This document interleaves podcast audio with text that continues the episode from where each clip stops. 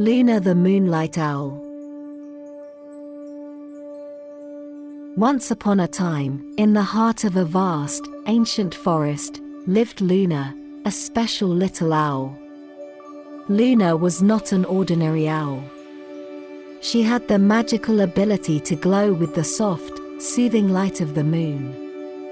Her feathers shimmered like liquid silver in the moonlight, and she was loved by all the creatures of the forest.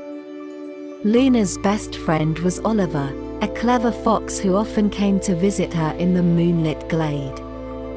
They would share stories under Luna's gentle glow, and Oliver would marvel at the magic that surrounded his dear friend. One day, a crisis struck the forest. A deep, long lasting drought threatened to wither the trees and turn the glade into a barren land. Luna knew it was time to use her magical gift to help her beloved forest and the creatures who called it home. Luna decided to embark on a journey to find the magical rainstone a legendary gem said to have the power to bring rain to the driest of lands. With a heavy heart, she said goodbye to Oliver and set off on her quest, her moonlight glow guiding her way. Her journey was filled with challenges and wonders. She crossed rivers, climbed mountains, and ventured through dark, mysterious caves. Along the way, she met a wise old turtle a playful squirrel, and even a family of fireflies who helped light her path through the darkest nights. After many days of travel, Luna finally reached the fabled crystal caverns, where the rainstone was said to be hidden. The caverns were filled with glittering crystals that reflected her moonlight glow, creating a breathtaking sight. It was there that Luna faced her greatest challenge yet. The guardian of the rainstone was a magnificent, ancient dragon.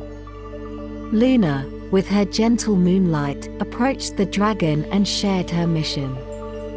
She explained that her forest was in danger, and she needed the rainstone's magic to save it. The dragon, moved by Luna's sincerity and her glowing light, agreed to help.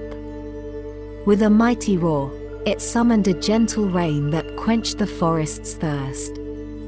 Luna received the rainstone, a magnificent gem that shimmered with the colors of the rainbow.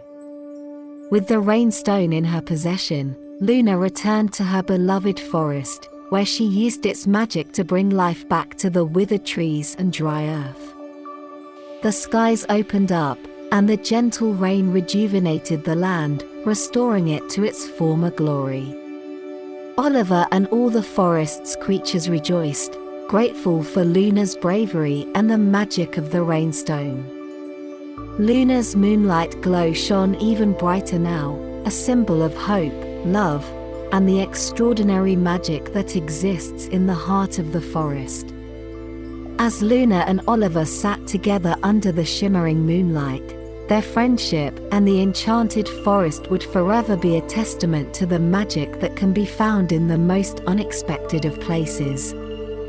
Good night, my little friends.